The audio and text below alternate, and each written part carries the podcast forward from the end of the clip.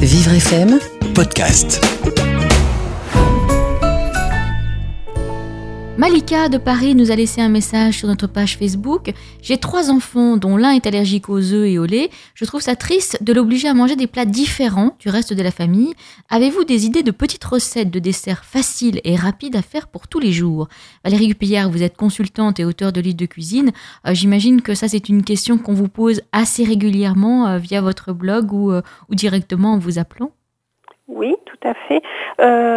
C'est vrai que en étant allergique aux œufs et au lait, il reste encore euh, beaucoup, beaucoup de pistes de desserts à exploiter et qui peuvent être euh, très gourmandes pour toute la famille.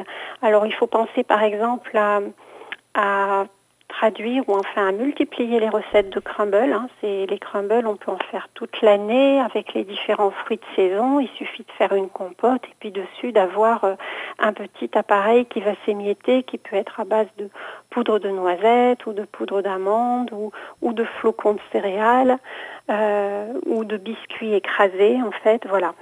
On peut aussi, euh, il y a les flans, les flans euh, que l'on peut faire maison à la gare-à-gare. Un par flan, exemple. un flan sans œufs et sans lait?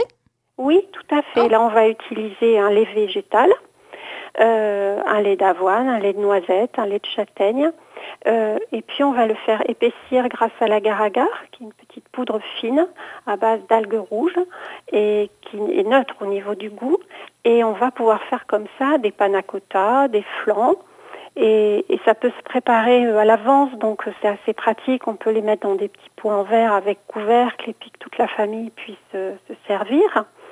Et puis on peut surtout euh, faire des mousses au chocolat. Alors euh, j'en fais une avec ces flancs à la agar que je mixe avec du chocolat fondu. Et après, Alors une mousse au, chocolat sans œufs, alors là moi ça reste très mystérieux pour moi là.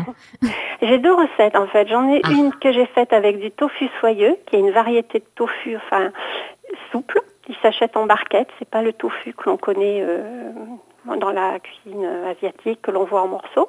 Le tofu soyeux, il s'achète en barquette. Et en fait, en le mixant longuement, plusieurs minutes dans un blender avec du chocolat fondu, on obtient une crème aérée. Voilà.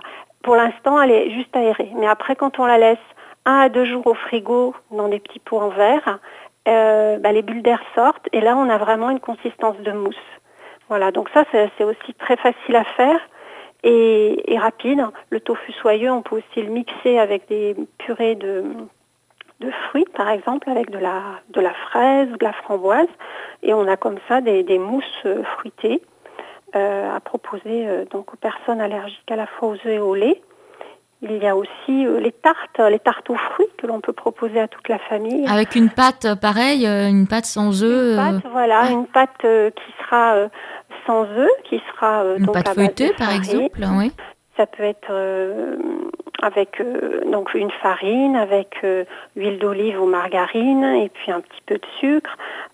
Et là, le fond de tarte, après, bon, ben, tous les fruits peuvent être dessus, mais il peut y avoir aussi, il peut être nappé de. Ce que j'aime bien faire, c'est un fond de tarte plus une ganache au chocolat végétal, hein, sans crème fraîche, mais avec une crème liquide végétale. Une ganache au chocolat, et puis quand c'est refroidi, après, on pose les fruits, framboises ou fraises. Voilà, ça fait un dessert qui est assez gourmand. Vivre FM, Podcast.